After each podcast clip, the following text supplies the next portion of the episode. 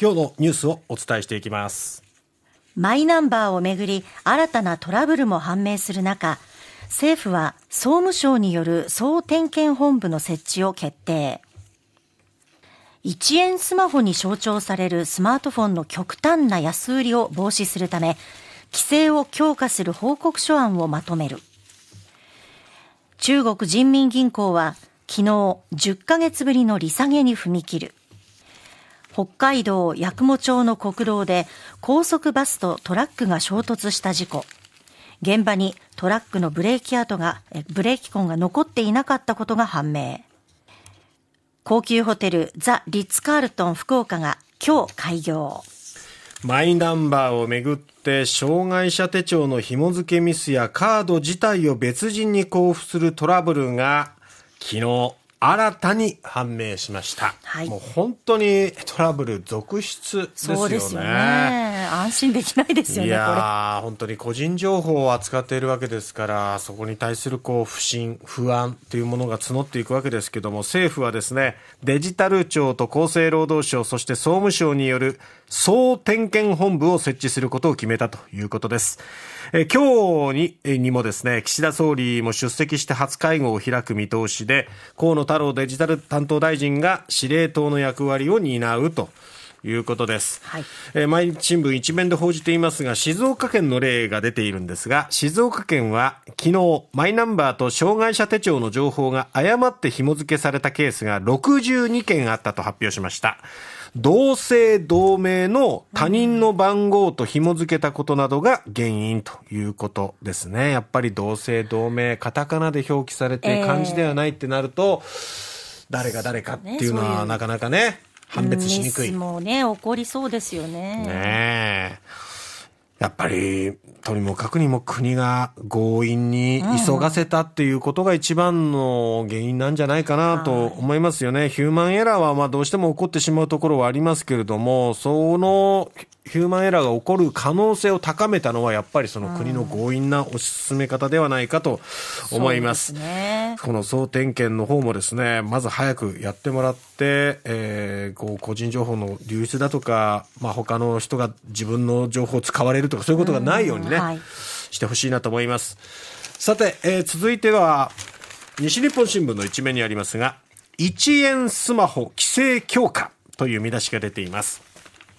1円スマホに象徴されるスマートフォンの極端な安売りを防ぐため、総務省の有識者会議は、昨日、通信回線と端末を同時に契約するセット販売時の端末単体の大幅割引を禁止するなど、規制を強化する報告書案をまとめました。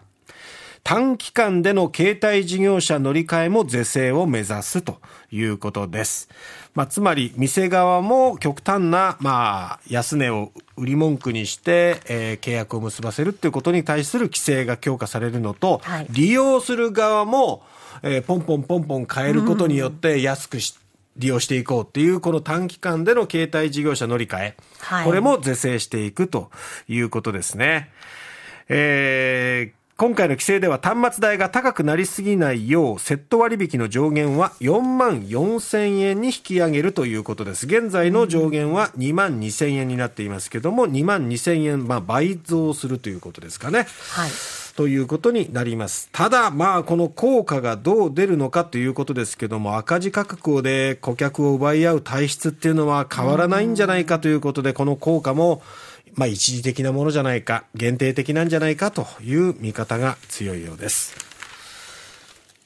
中国です。中国人民銀行、中国の中央銀行にあたりますが、これ、こう、中央、えー、中国人民銀行が、昨日、金融機関の貸し出し金利の目安で、事実上の政策金利、ローンプライムレート、LPR の1年ものを0.1%引き下げ、3.55%としたということです。利下げは昨年の8月以来10ヶ月ぶりとなります。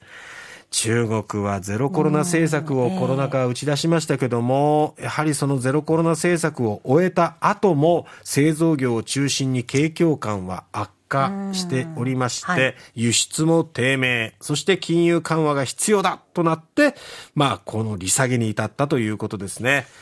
で、この景況感の悪化ですけども、若者がコロナ禍による失業などで貯蓄を取り崩し、そしてまあ住宅などの大型消費に向かう意欲が盛り上がらないためだということなんですね。なのでまあ住宅ローンなどをこう下げることによって、その意識を高めたい、意欲を高めたいっていうところもあるけども、ただこの若者の雇用問題というのはかなり深刻のようで、国内需要が弱いので、利下げの効果はまあこちらも限定的という見方が強いですね。住宅、自動車などの大型消費を促す財政拡大も今後選択肢になりそうですが、ゼロコロナ政策下で中国の地方財政はすでに悪化していて、習近平指導部は難しい政策判断を迫られると。いうことですね。ゼロコロナ政策の後遺症の方が大きくなっているということですね。さて、北海道で起きた高速バスとトラックの衝突事故ですけれども、その後の調査でですね、トラック側の車線にブレーキ痕はなく、トラックが減速せずに対向車線へはみ出したとみられることが検警察への取材で分かったと読売新聞が報じております。えー衝突直前の速度、タコグラフを調べたところ、現場の制限速度とほぼ同じ時速50キロほどだったということで、やはりノーブレーキでそのまま衝突してしまった。じゃあ一体、運転手に何があったのか、あるいはこの車自体に何かがあったのか、今後のまだ捜査が、えー、注目ということになります。